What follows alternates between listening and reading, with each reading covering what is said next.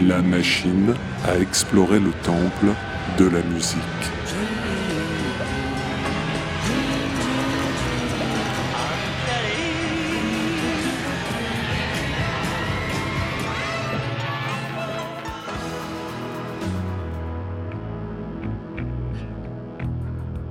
Les titres phares des artistes méconnus, les titres méconnus des artistes phares.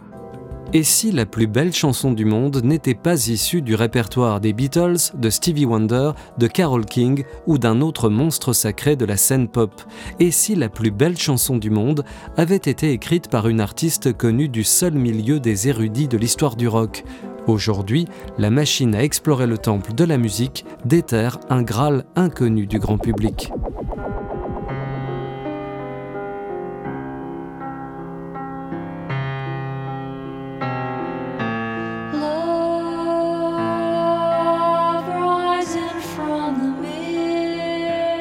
Dès les premières mesures de ce titre à la pureté cristalline, difficile de ne pas imaginer, derrière cette voix enchanteresse, une princesse pop délicate et solitaire, fragile comme le moment suspendu que décrit cette chanson, celui d'un baiser.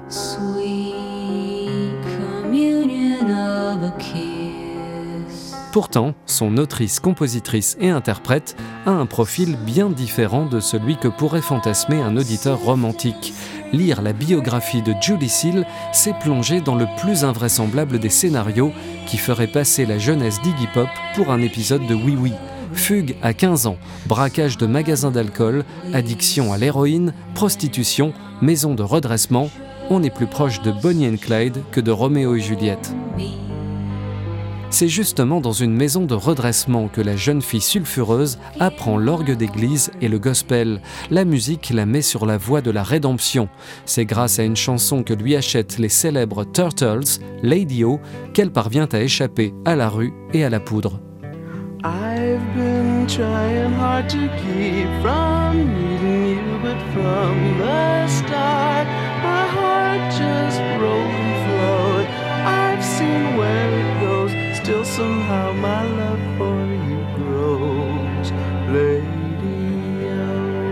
Finalement signé en tant qu'artiste par Asylum Records, label créé par David Geffen, Judy Seal sort son premier album en 1971.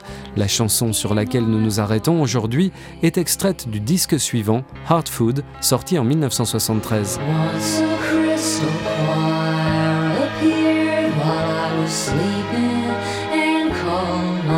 Les raisons pour lesquelles cette chanson n'est pas devenue un classique au même titre que Yesterday des Beatles ou You've Got a Friend de Carole King me semblent impénétrables.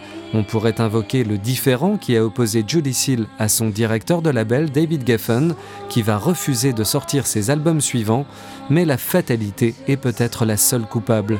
La chanteuse va retrouver ses vieux démons au milieu des années 70 et mourir d'une overdose en 1979 sans même avoir terminé son troisième album.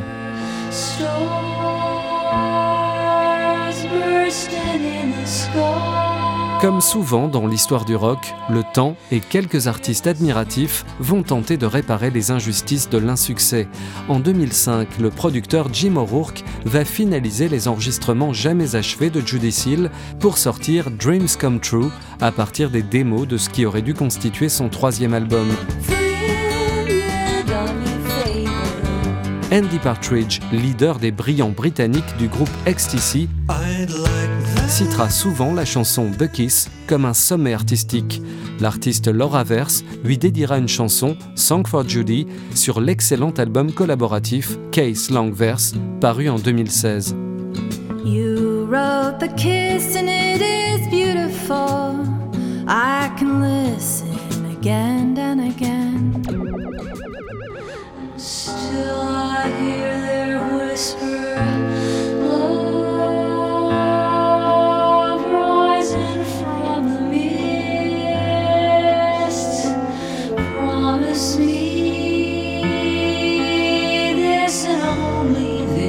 Le gâchis qu'inspire le destin de Judy est exacerbé par le côté bouleversant de cette chanson qui parle d'un baiser, paradis perdu d'un temps où l'on se moquait des virus. Allez, je vous embrasse de loin.